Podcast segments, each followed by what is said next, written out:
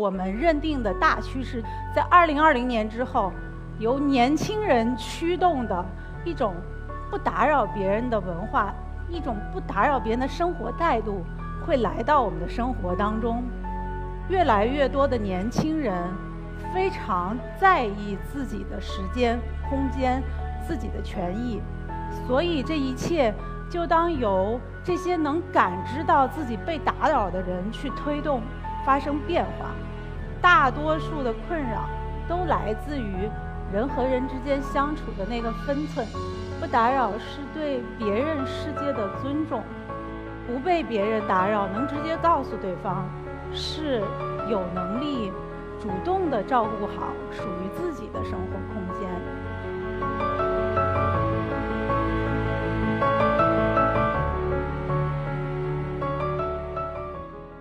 我是一刻 Talks 讲者汪莹，Relax 乐课的创始人和 CEO。大趋势在二零二零年之后，由年轻人驱动的一种不打扰别人的文化，一种不打扰别人的生活态度，会来到我们的生活当中。现在，越来越多的年轻人非常在意自己的时间、空间、自己的权益，所以这一切。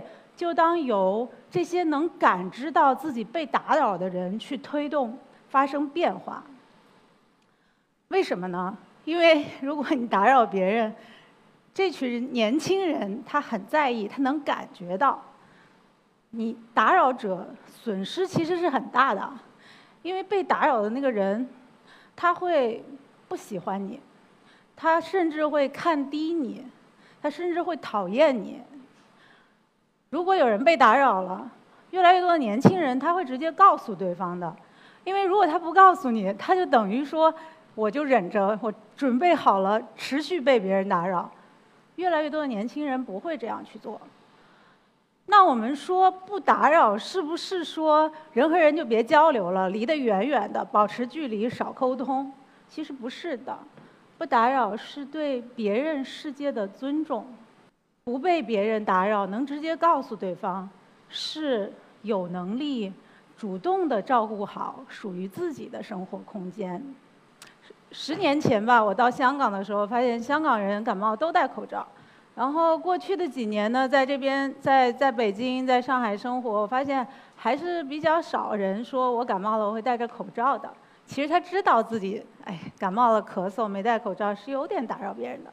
但也没有采取行动啊，打扰仍然是无处不在的。如果房子只是房价贵，但你在意的人从来不在你身边唠叨，说你怎么不多赚点钱啊？你为什么买不起房子啊？你不会觉得你那么被打扰。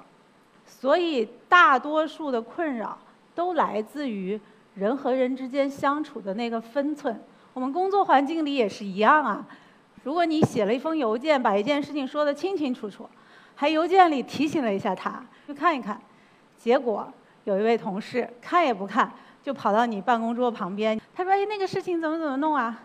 怎么办呢？”其实这时候你就是被深深的打扰了。如果你是一个会议组织者，说好的时间提前发了几遍通知提醒，还是有个别人晚个十分钟才来，所有人都在等他。这时候你作为一个会议组织者，还要跟大家。道歉，说不好意思，再等一下。其实你就是被深深的打扰了，而二手烟危害大家很反感。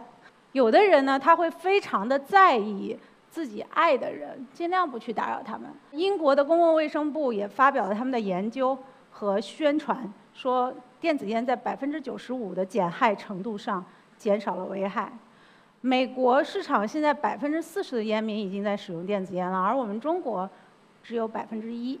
二零二零年之后，我们相信由年轻人推动的不打扰别人的、不打扰自己的生活态度会来到我们身边。不打扰是我的温柔，所以祝在座的各位都可以拥有属于自己的自由世界。你的世界就让你拥有，谢谢。